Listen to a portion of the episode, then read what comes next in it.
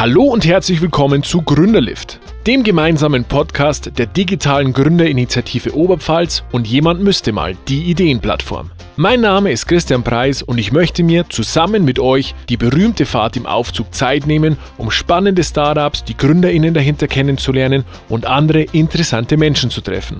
Da ich möglichst viel über meine Gäste erfahren möchte, werden wir uns etwas mehr Zeit nehmen als die berüchtigten 30, 60 oder 180 Sekunden. Dennoch möchte ich euch ein kurzes, prägnantes und klares Bild von meinen GesprächspartnerInnen verschaffen. In diesem Sinne, eingestiegen und ab nach oben! Einen wunderschönen guten Tag und herzlich willkommen zu einer neuen Folge Gründerlift. Heute bei mir zu Gast einer der Gründer oder der Co-Founder von IMIG. Ich sage nicht viel, sag du ganz kurz, wer du bist, was du machst und dann starten wir in eine wunderbare Aufzugsfahrt. Hallo und herzlich willkommen. Ja, danke Christian. Herzlichen Dank für die Einladung. Ähm, mein Name ist Wilfried Heim Caballero. Ich bin, wie du gesagt hast, äh, Mitgründer von EMIC, Sustainable Waters, einem Startup hier aus Regensburg, äh, das sich dem Thema Leitungswasser verschrieben hat und äh, mehr Bewusstheit für den Mehrwert von Leitungswasser bieten will. Sag uns doch ganz kurz, was, was steckt dahinter? Was ist eure Mission? Unsere Mission, Christian, ist es, äh, mehr Bewusstheit für den Mehrwert von Leitungswasser, also für die Umwelt zu äh, liefern. Was bedeutet das? Du musst dir vorstellen, wenn du Leitungswasser trinkst, äh, dann sparst du nicht nur eine ganze Menge Flaschenplastik ne, im Vergleich zu einer Flasche, die du im Supermarkt kaufst oder im Getränkemarkt, sondern du sparst auch eine ganze Menge an CO2 ein. Denn wenn du eine Flasche füllst, dann ähm, steckt da natürlich eine ganze Menge an Know-how und Technik dahinter. Ja. Auf der einen Seite wird Plastik produziert oder auch Glas für die Flasche. Dann hast du eine riesen Getränkeabfüllanlage, die die ähm, Flaschen füllt. Und dann hast du den Transport der Flaschen durch die ganze Republik oder teilweise sogar durch ganz Europa, wenn du mal an die italienischen oder französischen Wässer denkst, die man hier im Supermarkt auch kaufen kann. Und diese ganzen CO2-Emissionen und ähm, das viele Plastik, das wir leider, leider dann am Ende oftmals im Meer sehen, ähm, das lässt sich vermeiden, einfach indem wir häufiger mal zum Leitungswasser greifen. Und äh, das Leitungswasser, wie du weißt, ist eines der bestkontrolliertesten Lebensmittel in Deutschland. Und was wir jetzt machen, ist, ähm, wir haben ein Gerät entwickelt, ein Smart Meter, letztlich eine Wasseruhr, wenn man so will, die wir an äh, Leitungen äh, anschließen, zum Beispiel an Wasserspender, und dort den Wasserverbrauch messen und gleichzeitig dann in der Cloud, denn das Gerät ist ein IoT-Device, also es kann mit, äh, mit dem Internet kommunizieren, Dort rechnen wir dann aus, wie viel Plastik und wie viel CO2 eingespart werden konnte durch das bloße Trinken von Leitungswasser. Und das ist natürlich eine tolle Sache. Wir versprechen uns davon, dass immer mehr Menschen den Mehrwert von Leitungswasser erkennen und dann in der Lage sind, sich äh, ja, bewusst für oder gegen Mineralwasser in der einen oder anderen Situation zu entscheiden. Okay, also im Grunde, ihr schafft Bewusstsein für dieses Thema. Genau so sieht's aus. Ja, also wir sind ein Social Impact Unternehmen, könnte man vielleicht sagen, äh, mit dem Ziel, hier Aufklärungsarbeit zu leisten, Awareness, wie man so schön sagt, und äh, vielleicht einen kleinen Beitrag dazu zu leisten, dass künftig mehr CO2 eingespart wird durch das einfache Trinken von Leitungswasser. Okay, erzähl uns ganz kurz, wie, wie kommt man auf die Idee, in die Richtung zu gründen? Das ist eine sehr, sehr gute Frage, Christian. Ähm, das hat bei mir was mit meiner beruflichen Biografie zu tun. Ich habe sechs Jahre in der Getränkeindustrie gearbeitet und habe dort mitbekommen, was dort sehr gut läuft, aber auch was dort mh, hm, schief läuft. Und habe festgestellt, dass äh, ich sag mal ähm, oftmals dem Konsumenten der, der, Eindruck, der Eindruck vermittelt wird, dass es, ähm,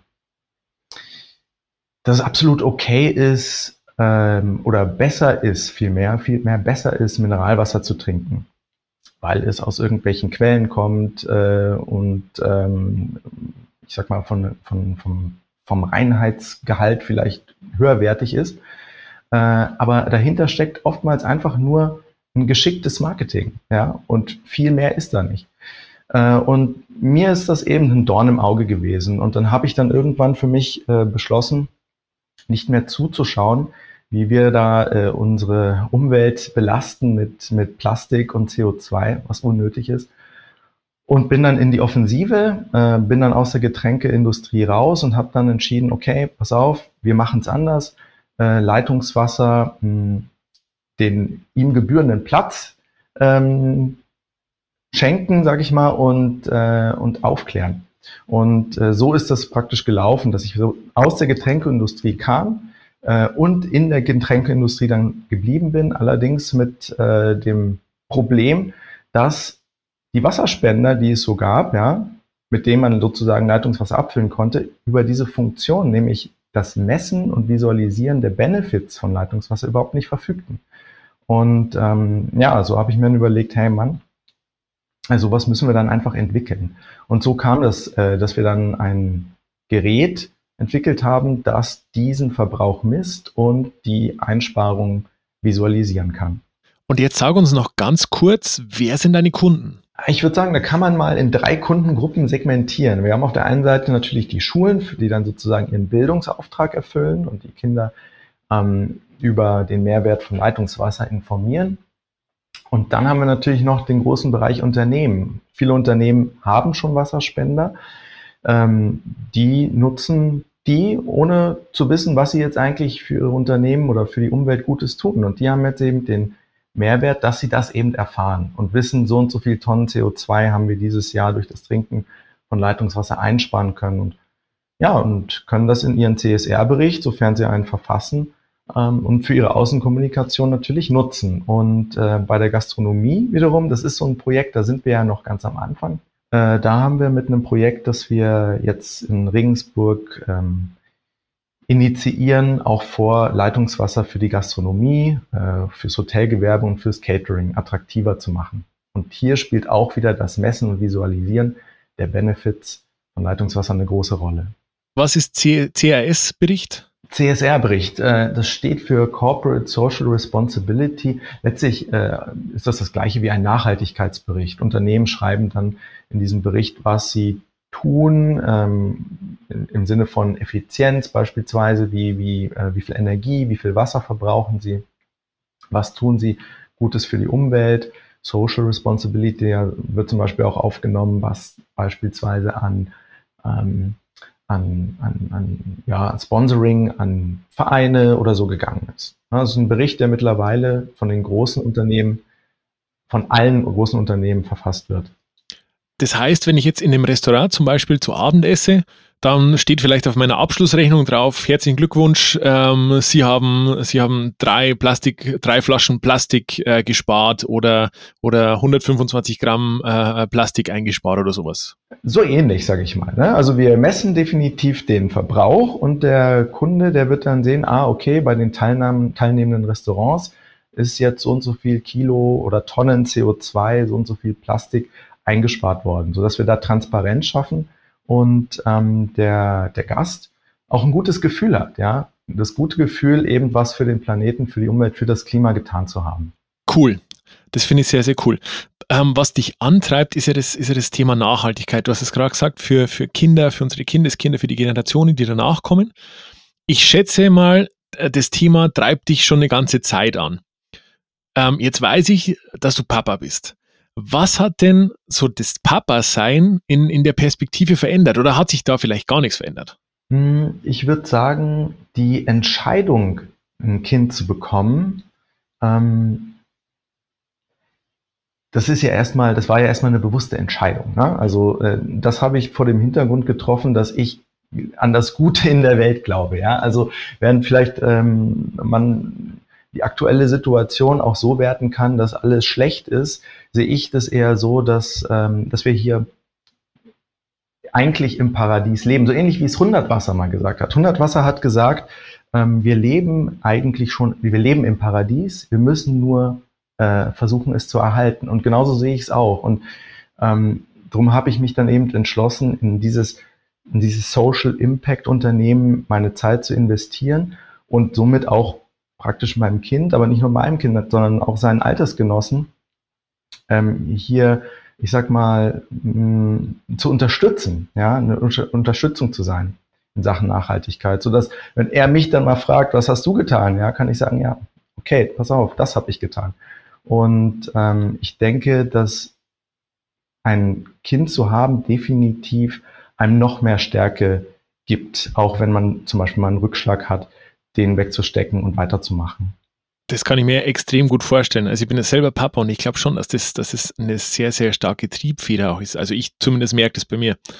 Ähm, Jetzt würde mich interessieren, in der Umgebung, in der du arbeitest. Also du sagst ja, äh, die soziale Verantwortung, die Nachhaltigkeit prägen dein Handeln auch, ähm, also ganz besonders im Unternehmen auch.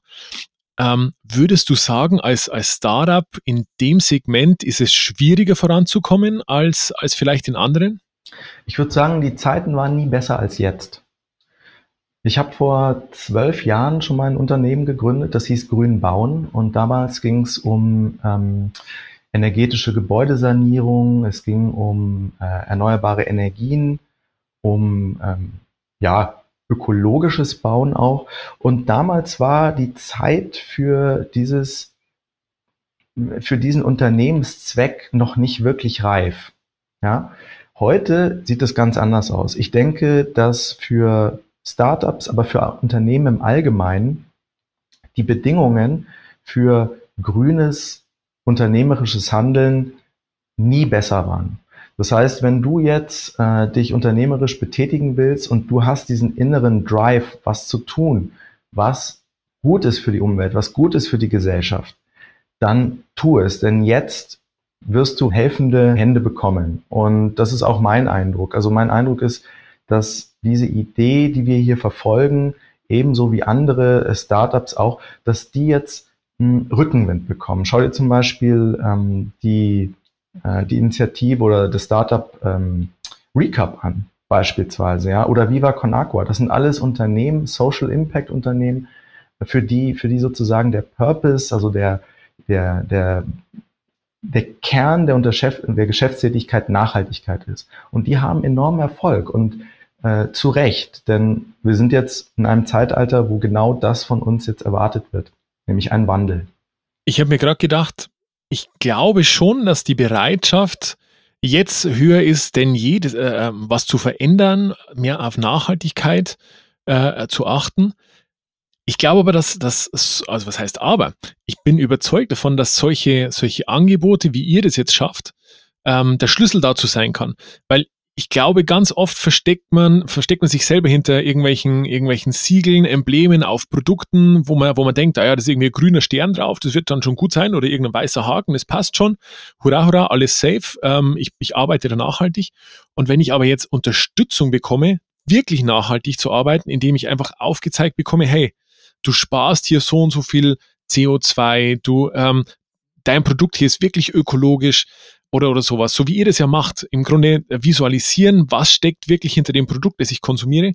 Ich glaube, darüber kann man wirklich äh, den Weg bereiten und das kann der Schlüssel dafür sein, dass mehr Leute noch nachhaltiger leben. Da stimme ich dir total zu, Christian. Ich denke, der Schlüssel ist tatsächlich Bewusstsein schaffen. Wenn du nicht weißt, was du tust, ja, dann kannst du es auch nicht ändern. Man sagt ja so schön, ähm, you have to measure äh, to be able to manage. Ne? Also alles, was du, was du messen kannst, kannst du dann auch managen. Aber wenn du noch nicht mal weißt, was du messen sollst, dann kannst du auch nichts managen, dann kannst du auch kein, keine Verhaltensänderung bewirken. Von daher, der Schlüssel ist tatsächlich hier, ich sag mal, Transparenz zu schaffen. Ja, ich gebe dir mal ein Beispiel. Wenn jetzt jeder Deutsche von Mineralwasser auf Leitungswasser umsteigen würde, dann würden wir so viel CO2 einsparen, wie der gesamte innerdeutsche Flugverkehr in anderthalb Jahren verursacht. Oder anders gesagt, das CO2, das wir einsparen, erhält die Fläche von 1200 Fußballfeldern Arktiseis. Solche Sachen rechnen wir aus. Das sind die Kennzahlen, mit denen wir arbeiten. Wenn wir ein Gerät, ein Tapwatch, so heißt unser gutes Stück, wenn wir es zum Beispiel an einer Schule verbauen, dann versuchen wir den Kindern beispielsweise Kennzahlen zu geben, mit denen die was anfangen können. Ja, das bedeutet zum Beispiel so und so viel tausend äh, Luftballons voller CO2. Oder ähm, das CO2, was eingespart worden ist, so viel, ähm, ein, ein Pkw hätte das bei zehn Äquatorumrundungen verursacht oder so. Verstehst du? Also Dinge, die irgendwie greifbar sind. Und dadurch wird dann Bewusstsein geschaffen und dadurch stehen die Chancen dann auch nicht schlecht, dass man sein Verhalten vielleicht entsprechend anpasst. Und viele, viele Startups versuchen diesen Weg jetzt zu beschreiten, ähm, jeder auf seine Weise, wir eben auf unsere Weise. Wir haben das Leitungswasser für uns rausgeschaut, äh, rausgeguckt. Ähm, denn das Tolle am Leitungswasser ist, es ist so einfach äh, umzusteigen. Wow. Ich bin, bin gerade ein bisschen beeindruckt, muss ich sagen. Ich finde das äh, sehr, sehr schöne Beispiele, sehr, sehr greifbar, sehr, sehr gut nachvollziehbar. Ähm, wird mich in, in, in nächster Zeit noch mehr beschäftigen, das weiß ich jetzt schon. Mit Blick auf die Uhr stelle ich allerdings fest, dass unsere erste gemeinsame Aufzugsfahrt sich dem Ende entgegenneigt.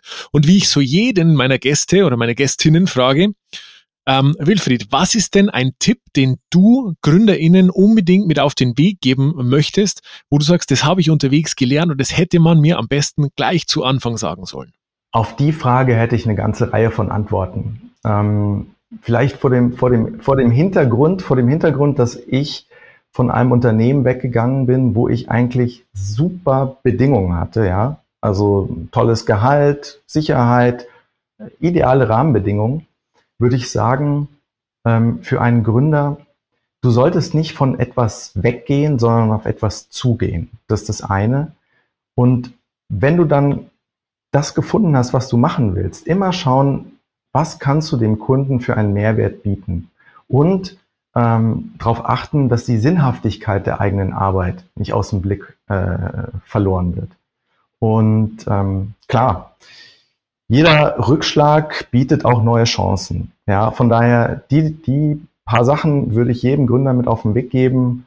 Äh, oder wie Winston Churchill, glaube ich, das mal gesagt hat, never, never, never, never, never give up. Und ähm, ja, und dann denke ich mal, kriegt man auch jedes Problem, was einem auf dem Weg als Unternehmer äh, über den Weg läuft, auch in den Griff. Wilfried, vielen lieben Dank für deine Zeit, für die Einblicke und die echte Inspiration. Ich hoffe, unseren ZuhörerInnen geht es genauso. Ich wünsche dir alles Gute und freue mich drauf, möglichst viel von Imik noch zu hören. Alles Gute dir. Tschüss. Danke dir, Christian. Ciao. Und das war's auch schon wieder. Wenn ihr Anregungen und Tipps habt oder ein Startup empfehlen möchtet, das unbedingt bei uns dabei sein muss, dann schickt einfach eine Mail an hallo@gründerlift.de. Gründerlift natürlich mit UE. Bei Fragen rund um eure eigene Gründung steht euch die digitale Gründerinitiative Oberpfalz natürlich jederzeit gerne zur Verfügung. Vielen Dank fürs Zuhören und euch allen eine gute Zeit.